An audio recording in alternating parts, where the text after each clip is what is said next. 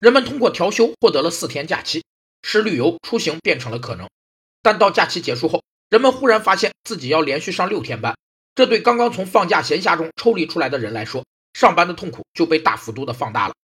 二零零二年诺贝尔经济学奖获奖者、心理学家丹尼尔·卡纳曼研究发现，人们对体验的记忆由高峰时与结束时的感觉决定，跟感受的总体比重以及体验时间长短无关。高峰之后，终点出现的越迅速，这件事留给人们的印象越深刻。这就是风中定律。定律里提到的风雨中，就是所谓的关键时刻 （MOT）。MOT 是服务界最具震撼力与影响力的管理概念与行为模式。当然，风中定律是建立在感性人基础上的，并不适用于一般经济学认为的理性人假设。受风中定律的影响，小长假能让人忘记节前周日上班的痛苦，但对于假期没有什么娱乐活动的人来说，他们缺少快乐的风气，对调休的假期也就缺少了好感。